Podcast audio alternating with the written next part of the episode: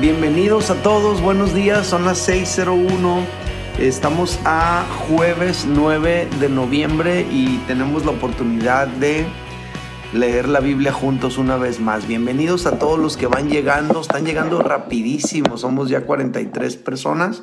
Vamos a hacer una oración y empezamos. Padre, gracias por esta mañana, gracias por la oportunidad de estar aquí reunidos que no importa la distancia, no importa el uso horario, lo que importa es el deseo de congregarnos alrededor de tu palabra. Por favor, habla en nuestro corazón. Te lo pedimos en el nombre de Jesús. Amén. Muy bien familia, pues hoy toca leer Josué capítulo 7. Les prevengo que es un capítulo un poquito más larguito, como unos 26 versículos más o menos. Vamos a leerlo. Dice así. Pero los hijos de Israel cometieron una prevaricación en cuanto al anatema, porque Acán, hijo de Carmí, hijo de Sabdi, hijo de Sera, de la tribu de Judá, tomó del anatema y la ira de Jehová se encendió contra los hijos de Israel. Después Josué envió hombres desde Jericó a Jai, que estaba junto a Bet Aben, hacia el oriente de Betel, y les habló diciendo, subid y reconoced la tierra. Y ellos subieron y reconocieron a Jai, y volviendo Josué le dijeron, no suba todo el pueblo, sino suban como dos mil o tres mil hombres y tomarán a Jai. No fatigues a todo el pueblo yendo allí, porque son pocos. Y subieron allá del pueblo como tres mil hombres, los cuales huyeron delante de los de Jai y los de Jai mataron unos 36 hombres y los siguieron hasta la puerta Sabarim y los derrotaron en la bajada, por lo cual el corazón del pueblo desfalleció y vino a ser como agua. Entonces Josué rompió sus vestidos y se postró en tierra sobre su rostro delante del arca de Jehová hasta caer la tarde, él y los ancianos de Israel y echaron polvo sobre sus cabezas. Y Josué dijo, ah, Señor Jehová, ¿por qué hiciste pasar a este pueblo el Jordán para entregarnos en las manos de los amorreos para que nos destruyan? Ojalá no hubieran, nos hubiéramos quedado al otro lado del Jordán. Ay, Señor, ¿qué diré ya que Israel ha vuelto la espalda delante de sus enemigos? Porque los cananeos y todos los moradores de la tierra oirán y nos rodearán y borrarán nuestro nombre de sobre la tierra, y entonces, ¿qué harás tú a tu grande nombre? Y Jehová dijo a Josué, levántate, ¿por qué te postras así sobre tu rostro? Israel ha pecado y aún han quebrado mi pacto que yo les mandé y también han tomado del anatema y hasta han hurtado han mentido y, y aún lo han guardado entre sus enseres. Por esto los hijos de Israel no podrán hacer frente a sus enemigos, sino que delante de sus enemigos volverán la espalda por cuanto han venido a ser anatema, a ni estaré más con vosotros si no destruyereis el anatema de en medio de vosotros. Levántate, santifica el pueblo y di, santificaos para mañana, porque Jehová el Dios de Israel dice así, anatema hay en medio de ti, Israel, no podrás hacer frente a tus enemigos hasta que hayáis quitado el anatema de en medio de vosotros. Os acercaréis pues mañana por vuestras tribus, y la tribu que Jehová tomare se acercará por sus familias, y la familia que Jehová tomare se acercará por sus casas, y la casa que Jehová tomare se acercará por los varones, y el que fuere sorprendido en el anatema será quemado él y todo lo que tiene, por cuanto ha quebrado el pacto de Jehová y ha cometido maldad en Israel. Josué pues levantándose de mañana hizo acercar a Israel por sus tribus y fue tomada la tribu de Judá. Y haciendo acercar la tribu de Judá fue tomada la familia de los de Sera, y haciendo luego acercar a la familia de los de Sera por los varones fue tomado Sabdí. Hizo acercar su casa por los varones y fue tomado Acán, hijo de Carmí, hijo de Sabdí, hijo de Sera, de la tribu de Judá. Entonces Josué dijo a Acán, Hijo mío, da gloria a Jehová el Dios de Israel y dale alabanza. Y declárame ahora lo que has hecho, no me lo encubras. Acán respondió a Josué diciendo, verdaderamente yo he pecado contra Jehová el Dios de Israel, así y así he hecho. Pues vi entre los despojos un manto babilónico muy bueno y doscientos ciclos de plata y un lingote de oro de peso de cincuenta ciclos, lo cual codicié y tomé. Y he aquí que está escondido debajo de mi tierra, en, en medio de mi tienda, y el dinero debajo de ello. Josué entonces envió mensajeros, los cuales fueron corriendo a la tienda, y he aquí estaba escondido en su tienda el dinero debajo de ello, y tomándolo del medio de la tienda lo trajeron a Josué y a todos los hijos de Israel y lo pusieron delante de Jehová. Entonces Josué y todo Israel con él tomaron a Acán, hijo de Sera, el dinero, el manto, el lingote de oro, sus hijos, sus hijas, sus bueyes, sus asnos, sus ovejas, su tienda y todo cuanto tenía, y lo llevaron todo al valle de Acor, y dijo Josué, ¿por qué nos has turbado? Túrbete Jehová este día. Y todos los israelitas los apedrearon y los quemaron después de apedrearlos y levantaron sobre él un gran montón de piedras que permanece hasta hoy. Y Jehová se volvió del ardor de su ira y por esto aquel lugar se llama el Valle de Acor hasta hoy. 26 versículos del capítulo 7 de Josué le doy la bienvenida a los que fueron llegando durante la lectura. Somos 108 ahora. Y pues nada, como siempre les invito a comentar lo que les haya llamado la atención.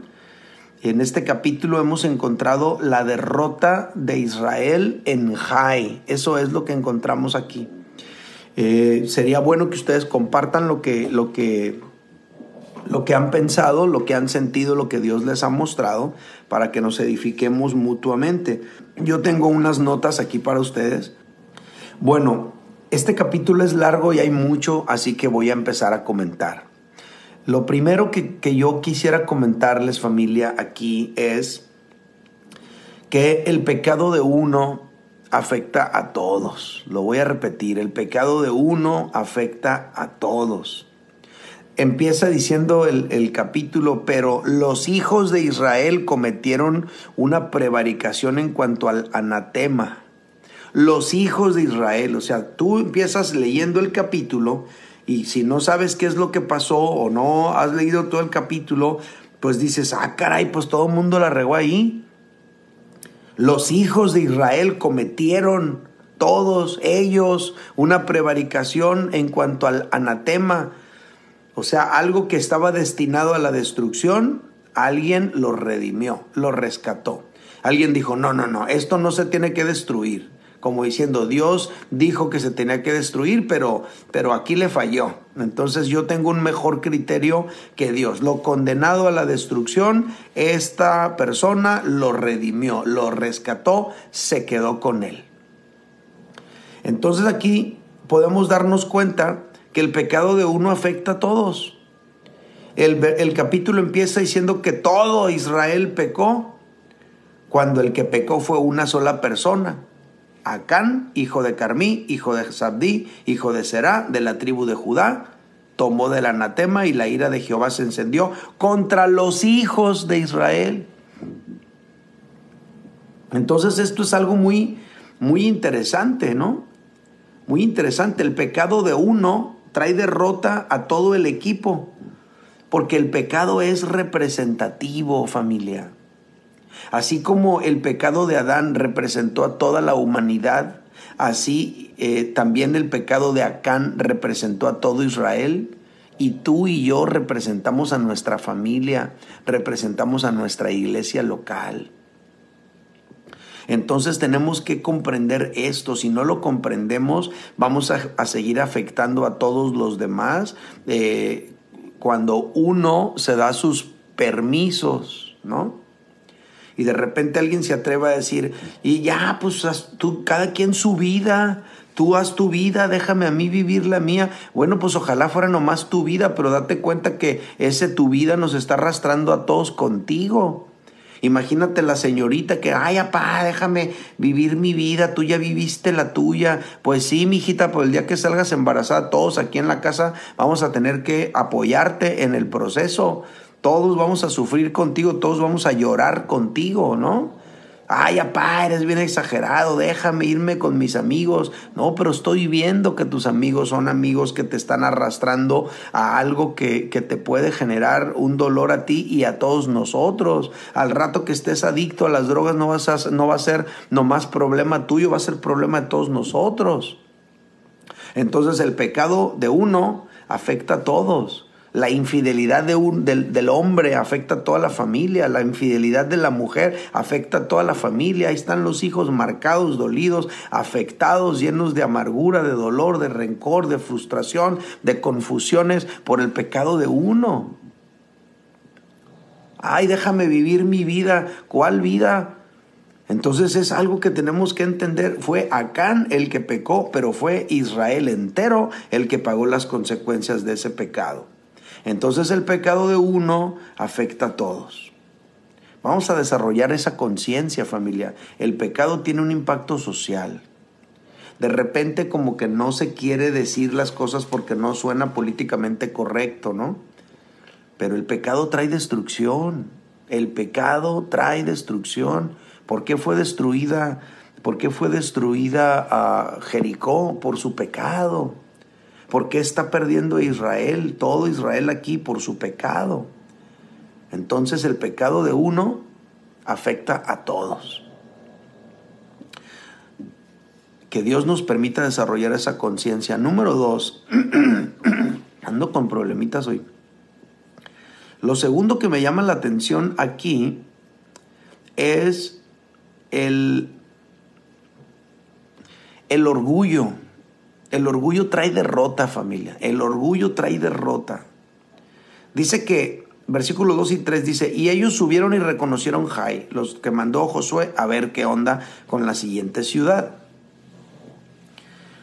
Y volviendo a Josué, dijeron, no hombre, no suba todo el pueblo, sino suban como unos dos mil o tres mil hombres y tomarán Jai. No fatigues a todo el pueblo yendo allí, porque son pocos y subieron allá del pueblo como tres mil hombres, los cuales huyeron delante de los de Jai. A los, a los, a los, a los ah, israelitas se les olvidó que la victoria no era porque ellos fueran muy buenos guerreros.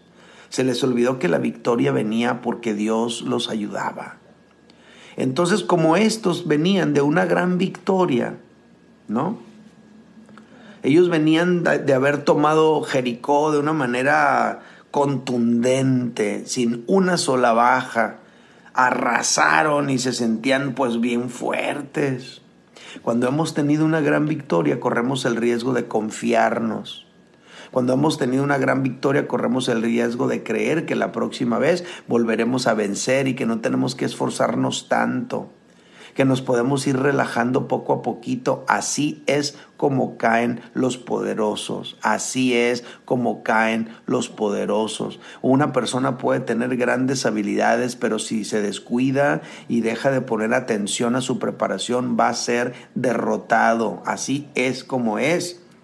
Bien dice la Biblia que antes del quebrantamiento está la altivez de espíritu y bien dice la Biblia que el que se ensalza será humillado.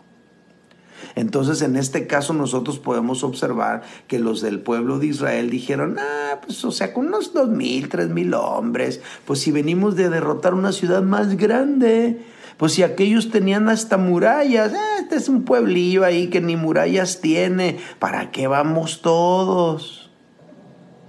Se creyeron más fuertes de lo que eran realmente. Ellos pensaron que sin mucho esfuerzo iban a obtener una victoria otra vez. Se confiaron. El orgullo trae derrota. Si tú y yo hemos conseguido cierto grado de éxito, si a ti y a mí nos han salido bien algunas cosas, sigámosle dando a Dios toda la gloria, mantengamos nuestro corazón humilde y entendamos que nos tenemos que seguir preparando con el mismo rigor espiritual, con el mismo rigor académico, con el mismo rigor que le has dedicado a las cosas, porque en el momento que tú y yo nos vamos relajando y vamos pensando que pues que ya lo dominamos, ¿sabes qué es lo que va a pasar? Vas a empezar a experimentar eh, derrotas en tu proceder, en tu caminar poco a poco. El que se ensalza será humillado. Antes del quebrantamiento está la altivez de espíritu. El orgullo trae derrota. Así les ocurrió. Señor, líbranos del pecado del orgullo. Por favor. Amén. Entonces aquí estamos observando dos pecados ya, ¿verdad?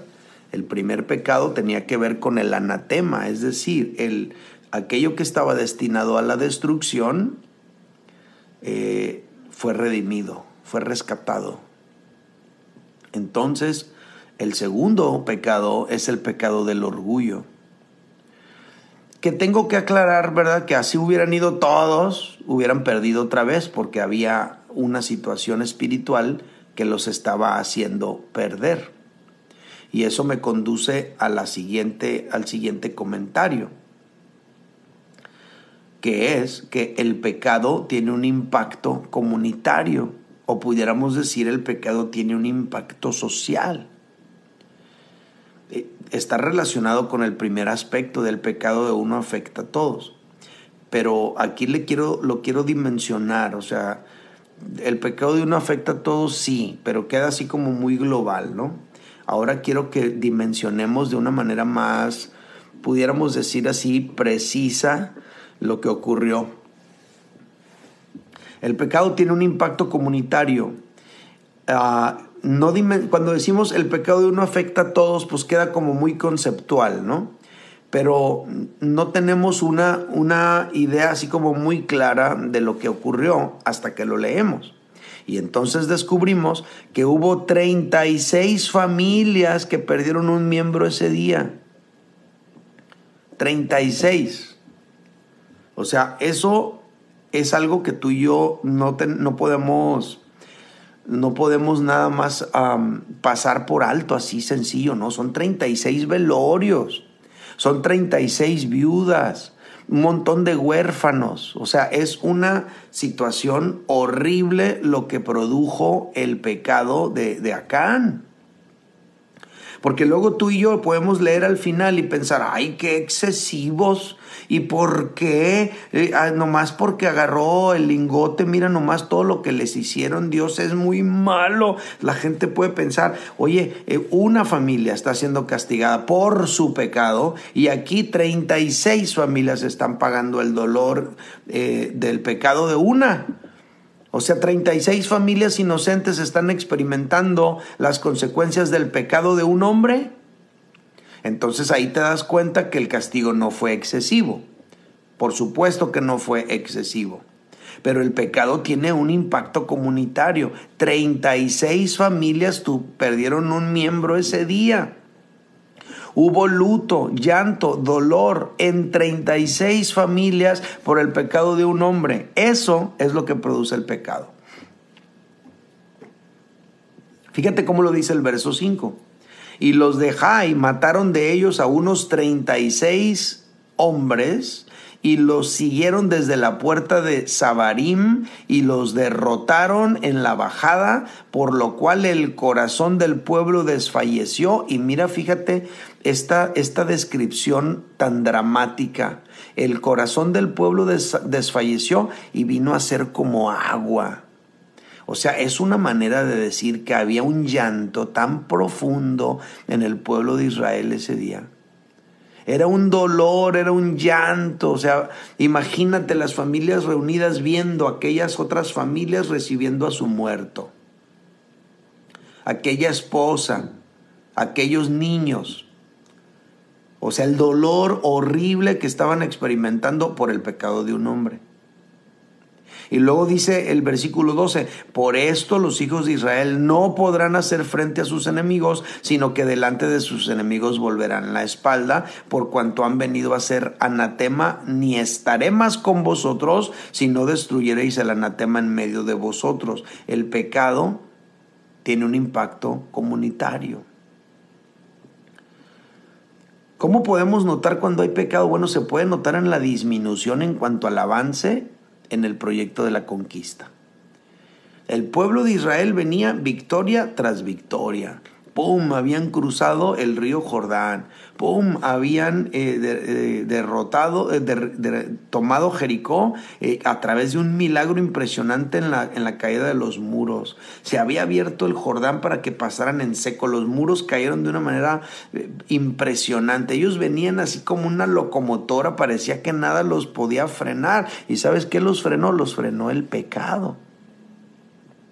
El pecado frena el avance de la conquista.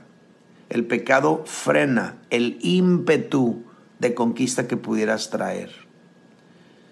Entonces, si de repente tú estás notando, ah, caray, pues nos iba, estaba yendo re bien, mira, ¿qué es lo que está pasando? ¿Por qué de un tiempo a la fecha como que vamos para abajo? ¿Por qué de un tiempo a la fecha como que como que no, puede, como que no tenemos el mismo ímpetu, el mismo éxito, el mismo crecimiento. ¿Qué es lo que ha pasado? Y a lo mejor te vas a encontrar con algunas sorpresas, como en el caso de Josué. Josué se encontró con unas con una sorpresa. Él no se imaginaba lo que estaba pasando. Pues él dice, ¿qué está pasando? O sea, ¿por qué estamos perdiendo? ¿Por qué, ¿Por qué nos está pasando esto? Pues ¿por qué? Porque había pecado en el pueblo. El pecado de uno todos. El orgullo nos lleva a la derrota. El pecado tiene un impacto comunitario. Son los tres comentarios o, las tres diferentes... Ah, lecciones que hemos tomado hasta lo que llevamos del capítulo, ¿verdad? Está impresionante.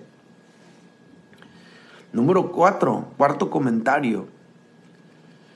Este está muy interesante también y es el siguiente. El pecado se consuma en un proceso. El pecado se consuma en un proceso, o sea, hay un proceso en el cual algo va cundiendo en ti y vas cayendo. Por ejemplo, versículo 20 y 21. Y respondió Acán a Josué diciendo, verdaderamente yo he pecado contra Jehová el Dios de Israel y así he hecho. Y entonces empieza a platicar. Fíjate lo que dice, ¿eh? Dice, pues vi entre los despojos un manto babilónico muy bueno y 200 ciclos de plata y un lingote de oro de, peso de 50 ciclos. Lo vi, lo cual codicié y tomé. Y he aquí está escondido bajo tierra, en medio de mi tienda, y el dinero debajo de ello. Vi, codicié y tomé. Un proceso. Familia, todos podemos ver. La vista es muy natural.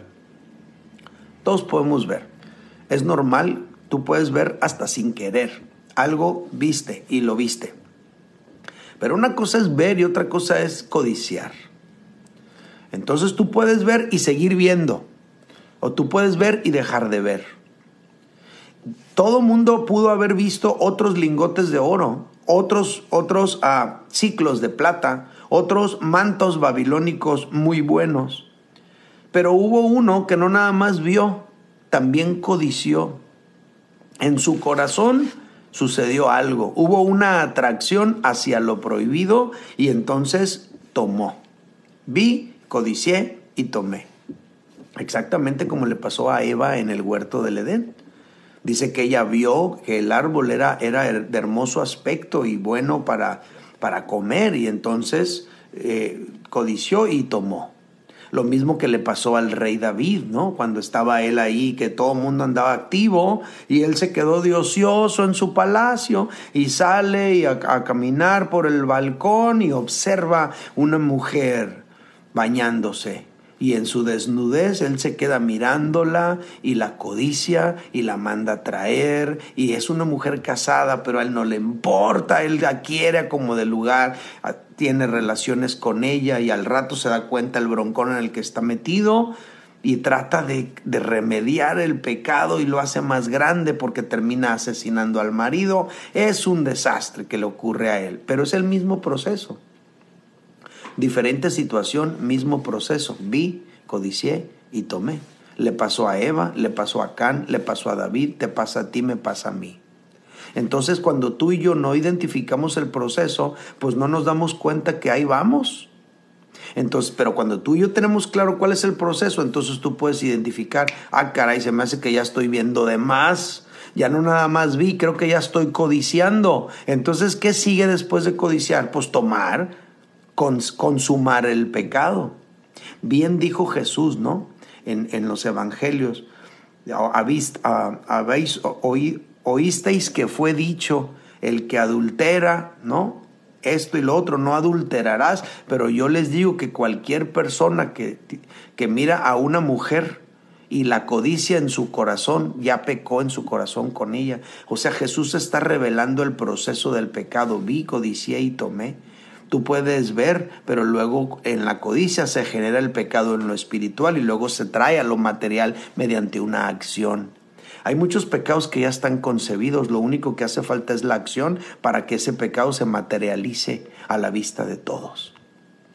Entonces el pecado se consuma en un proceso. Vi, codicié y tomé wow, esto es algo muy fuerte y, tú y yo debemos de identificarlo porque como dije hace un momento, la vista es muy natural, todos podemos ver, el problema es seguir viendo y empezar a codiciar en el corazón.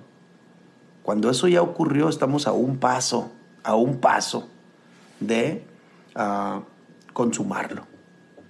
Entonces, aguas. Miren, hablando del asunto de la infidelidad matrimonial, del adulterio. Nunca olviden este proceso, ¿listos? La cercanía lleva a la intimidad. La intimidad lleva al amor. Y el amor lleva a la sexualidad. Siempre. Cercanía, intimidad, amor, sexualidad. Y esto puede pasar entre solteros, esto puede pasar entre casados, esto puede pasar entre solteros y casados, esto puede pasar entre cristianos y no cristianos, esto puede pasar, esto puede pasar entre cualquier persona, la cercanía. Tú estás teniendo mucha cercanía con una persona, con una compañera ahí del trabajo, un compañero ahí del trabajo, esa cercanía tarde o temprano te va a llevar a la intimidad. ¿Qué es intimidad? Intimidad es empezar a abrir el corazón y a contar cosas que sueñas, que te gustan, que disfrutas, que te duelen, que te preocupan. Eso es intimidad, tristezas. Contar una tristeza es intimidad. Abrir tu corazón y contar una decepción, eso es intimidad. La cercanía lleva a la intimidad. Todos tenemos cierto grado de intimidad con mucha gente, con amigos cercanos, amigas cercanas pero tenemos que ponerle límites a la intimidad porque de la, de la intimidad sigue el amor. ¿Sale? Entonces de repente tú que estás casado o casada, al rato estás enamorado, enamorada de otra persona que no es tu esposo o esposa. ¿Por qué? Pues porque hubo cercanía y esa cercanía te llevó a la intimidad. Empezaste a abrir tu corazón, empezaste a contar lo que te dolía, lo que te preocupaba, lo que te enojaba, lo que tú querías, los sueños que tenías y no alcanzaste. Eso es intimidad. Y cuando alguien le presta atención a tus situaciones íntimas, eso te enamora. La cercanía te lleva a la intimidad, la intimidad te lleva al amor y el amor te lleva a la sexualidad. Es que no sé cómo pasó, así pasó cercanía, intimidad, amor, sexualidad. Es un proceso. El pecado se consuma en un proceso. Vi, codicié y tomé. Nota, la, la, cercanía tiene que ver con la vista, la codicia tiene que ver con la intimidad y con el amor. Y luego, tomar tiene que ver ya con el acto consumado. Es bueno identificar el proceso para que lo podamos revertir justo a tiempo. Lo voy a repetir. Es bueno identificar el proceso para que lo podamos revertir justo a tiempo. Si alguno de los que me está escuchando aquí en vivo, somos 140 personas en vivo ahorita, más lo que lo van a ver en diferido, más los que espero y pueda ponerlo en Spotify.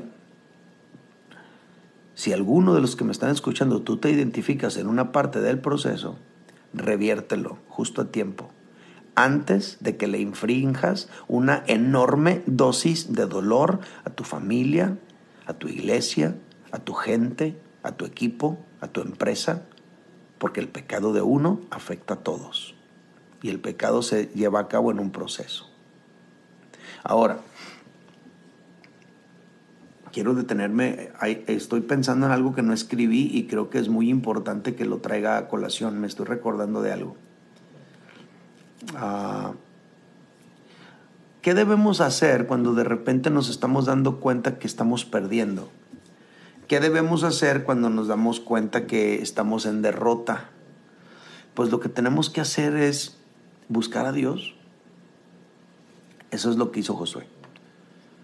O sea, estamos perdiendo, hay un desastre, 36 familias están de luto, hay un lloradero aquí, ya no hayamos qué hacer, hemos perdido, estamos derrotados, Josué está confundido, sacadísimo de onda, como diciendo, ¿cómo pudo pasar esto? Entonces, ¿qué es lo que él acata a hacer?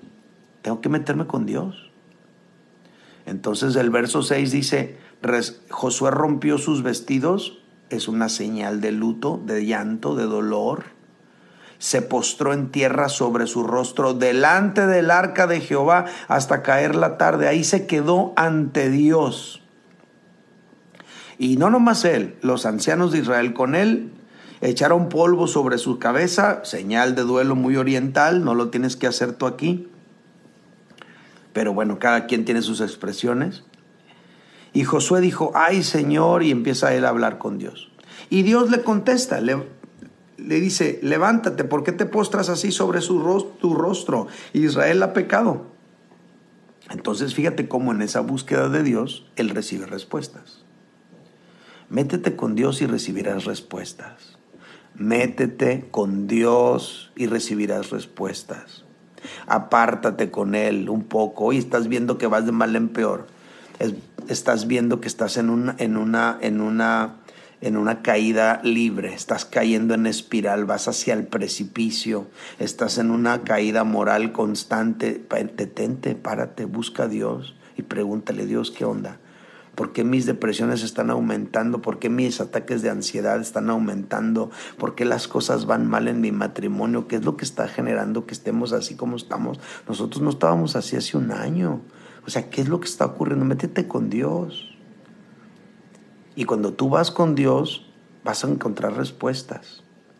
Respuestas. Y Dios le mostró la respuesta. Esta es la bronca, mira. Israel ha pecado. Ah, caray, ¿cómo? Sí, exactamente. Y entonces Dios, fíjate, viene, Josué ya sabía. Dios le dio un proceso para que todo esto saliera a la luz. Pero Josué ya sabía todo lo que había pasado. ¿Por qué? Porque Dios se lo había dicho.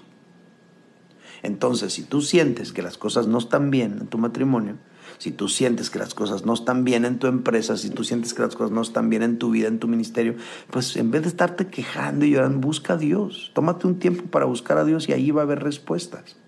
Allí va a haber respuestas. Y Dios se las dio. Ok, algo interesante también que está aquí es que se me vienen tantas cosas. Este capítulo tiene muchísimo. Algo que está también muy interesante aquí es en el, eh, en el versículo 6 al 9.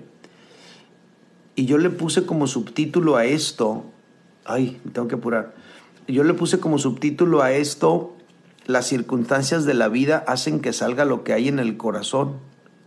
Las circunstancias de la vida hacen que salga lo que hay en el corazón. O sea, tú y yo no reaccionaríamos de ciertas formas hasta que suceden ciertas situaciones. Las circunstancias de la vida hacen que salga lo que hay en el corazón. Tú y yo no reaccionaríamos de cierta forma hasta que se presentan ciertas situaciones. Fíjate bien. Josué capítulo 7 versículos 6 al 9. Entonces Josué rompió sus vestiduras, se postró rostro en tierra, eso ya lo leímos, echó polvo sobre su cabeza, pero mira lo que empieza a orar. Y Josué dijo, ah, Señor Jehová, ¿por qué hiciste pasar a este pueblo el Jordán para entregarnos en manos de los amorreos, para que nos destruyan? Ojalá nos hubiéramos quedado al otro lado del Jordán. Ay, Señor, ¿qué diré yo ya que, ya que Israel ha vuelto la espalda delante de sus enemigos? Porque los cananeos y todos los moradores de la tierra oirán y nos rodearán y borrarán nuestro nombre de sobre la tierra. Y entonces, ¿qué harás tú a tu grande nombre? Yo les quería preguntar y les voy a preguntar, ¿a quién les recuerda esta expresión? ¿A quién? ¿De quién se acuerdan cuando están oyendo hablar a, Josué de esta manera? Le salió el esclavo que llevaba dentro. Le salió, eh, o sea, haz de cuenta que estás oyendo a sus papás que se quejaban en el desierto a todos los que salieron de Egipto, cada vez que llegaban a una nueva situación era la misma. ¿Por qué hiciste pasar este pueblo, el Mar Rojo, para morirnos de hambre aquí, para morirnos todos de sed? Esa mentalidad catastrofista que, que traían los que salieron de Egipto, le está brotando a él aquí. Josué, uno de los dos únicos sobrevivientes de, de, Egipto que está encargado de la conquista, está actuando exactamente igual como los que fueron consumidos en el desierto por actuar exactamente igual. Está reaccionando idéntico como la generación que quedó postrada en el desierto. Ok, ¿listos para esta, para esta ah, declaración? Familia, ya les dije, ¿verdad? Las circunstancias de la vida hacen que salga lo que hay en su corazón. ¿Y qué tal si Josué no sabía que todavía le quedaba un grado de, de esclavitud espiritual? Y esta circunstancia hizo que surgiera eso que él no se imaginaba que todavía estaba dentro de su ser. A veces la derrota sirve para que identifiquemos áreas de nuestra vida que aún faltan por rendir. A veces las derrotas de nuestra vida sirven para que identifiquemos algunas áreas de nuestra vida que aún faltan por rendir. Entonces, oye, pues en la victoria Josué nunca iba a reaccionar así. Tenía que llegar la derrota.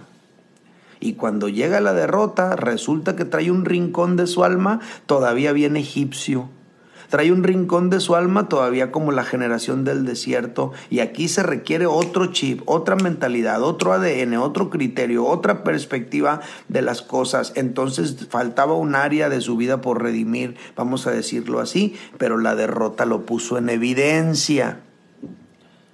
Y entonces, eh, entonces Dios trata con él y le dice, mira, ya estuvo, levántate, no estés llorando, levántate. Ahora, no quiero menospreciar el dolor que Josué pudo haber sentido, ¿eh? porque el peso de la responsabilidad era mucha. Lo que estoy trayendo a colación es la misma forma de reaccionar de sus padres y de sus antepasados, es la que está evidenciando él aquí. Rasgos todavía sin redimir. Y lo último, lo último que yo quisiera comentar aquí es bueno, ¿qué, qué se hace cuando, cuando te está ocurriendo algo como lo que le ocurrió al pueblo de Israel? ¿Qué deberíamos de hacer? Bueno, lo que hace Josué es, número uno, buscar a Dios, por respuestas, por claridad, por acciones. Pero lo segundo que hace es un llamado a la santidad. Y número tres, una decisión radical. Eh, ya vimos que buscó a Dios, pero ahora mira el llamado a la santidad. El verso 13 les dice, levántate, santifica al pueblo y di, santificaos para mañana, porque Jehová el Dios de Israel dice así, anatema hay en medio de ti, Israel, no podrás hacer frente a tus enemigos hasta que hayáis quitado el anatema del medio de vosotros. Santidad significa separación, es decir, te separas del pecado eh, santidad significa consagración, es decir, te dedicas a algo, en este caso te dedicas a Dios. Santidad también significa limpieza. ¿Sale? Entonces, Dios le está diciendo, santificados para mañana. O sea, no se pueden quedar ustedes con ese cochinero que traen. Necesitan limpiarse, si no van a seguir perdiendo. Necesitan limpiarse, si no van a seguir perdiendo. Necesitan separarse de eso que les está trayendo eh, derrota, si no van a seguir perdiendo. Necesitan dedicarse nuevamente al proyecto que tenían, si no van a seguir perdiendo. Santificaos para mañana porque Jehová el Dios de Israel dice, anatema hay en medio de ti. O sea, tienen que quitar esa causa de derrota. Familia, pues esta es la lectura del día de hoy. Déjenme orar por ustedes, bendecirlos y dejarlos en libertad. Vamos a orar. Padre, te damos gracias por esta mañana, por todo lo que aprendimos en esta lectura. Es un capítulo largo con demasiadas cosas que comentar, pero nos ha dejado mucha riqueza, mucha riqueza en el corazón. Padre, gracias por eso. Yo quiero bendecir a mis hermanos aquí reunidos. Te pido en el nombre de Jesús que en todo les vaya bien. Guárdalos este día. A lo mejor van a ver algo. Por favor que se detengan ahí, que no codicien para que no tomen lo que no es suyo. Por favor, guarda a tus hijos de todo mal. No los dejes caer en tentación, mas líbralos del mal. Protégelos de todo pecado, de todo peligro, de toda situación que pudiera frenar el ímpetu de conquista que ya tienen. Señor, si los estás bendiciendo, si están creciendo, si están avanzando, que nada detenga ese progreso que tú les has venido dando. Yo como pastor los bendigo en el nombre de Jesús y te pido que en todo les vaya bien. En el nombre de Jesús. Amén. Amén. Familia, un placer de estar con ustedes. Los dejo por ahora. Gracias por acompañarme. No se les olvide ir a mi podcast de Spotify a escuchar las pláticas que están ahí y compartirlas. Y también les pido de favor, compartan esta lectura de esta mañana. Gracias a todos. Saludos. Bye bye.